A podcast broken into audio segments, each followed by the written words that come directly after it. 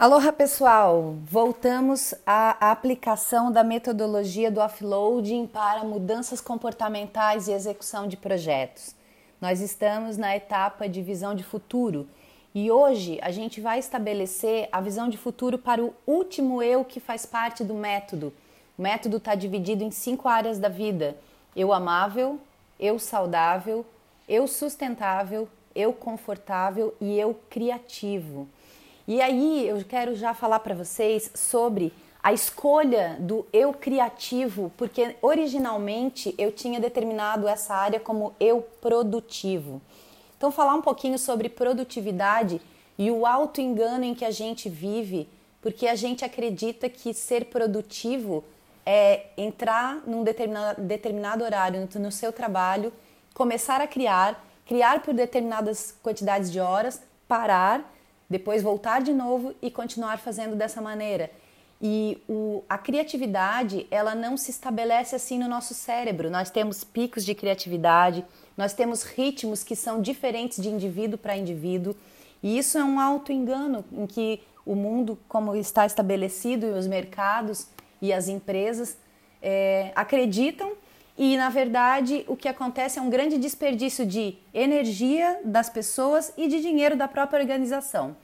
Então, o eu criativo, a criatividade, ela pode acontecer em qualquer atividade que você execute. Você pode cozinhar sendo criativo, você pode lavar uma louça sendo criativo, você pode assistir ou ler algo e ser criativo naquele momento.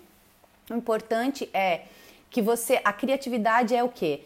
É a transformação de um insumo em algo que você cria e joga de volta no mundo exterior, certo? Então é nesse conceito que nós estamos estabelecendo, mas é óbvio que nós vamos trazer para dentro do eu criativo as questões de melhor produtividade, sendo que nós estamos falando de produtividade individual e não dessa produtividade coletiva que se estabeleceu no mercado como sendo a correta, tá?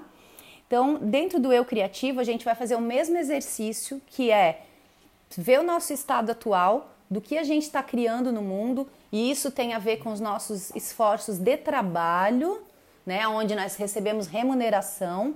Também tem a ver com os nossos esforços de estudo, onde a gente está produzindo conhecimento.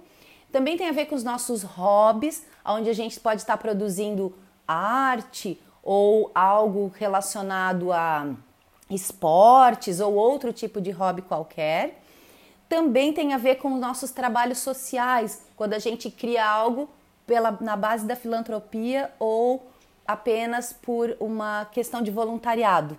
Então, tudo que você produz aí e que você joga de volta no mundo como produto ou serviço, sendo remunerado ou não, faz parte do eu criativo, tá?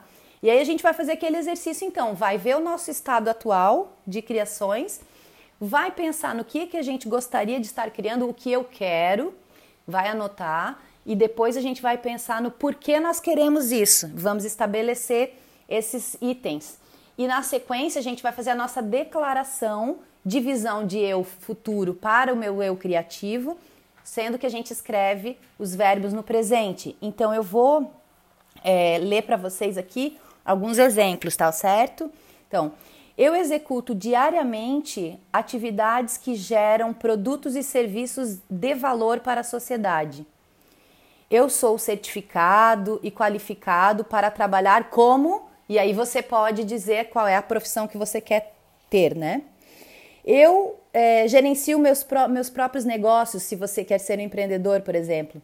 Eu sou uma excelente vendedora ou se eu trabalho na área, de, na área comercial, pode, pode ser algo assim: eu pratico preços é, justos e alcançáveis para os meus clientes.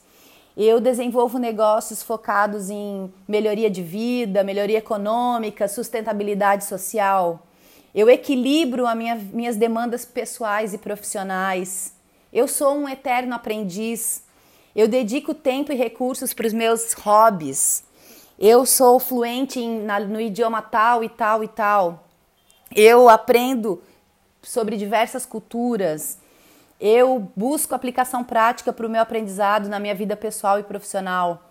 Eu compartilho conteúdo e, e experiências. Então, tudo que está relacionado à criação de produtos e serviços ou experiências que você cria, você transforma baseado num insumo, baseado numa entrada, baseado num estímulo, e você a, a, partir de você passando esse insumo por você, você transforma e joga de volta no mundo transformado.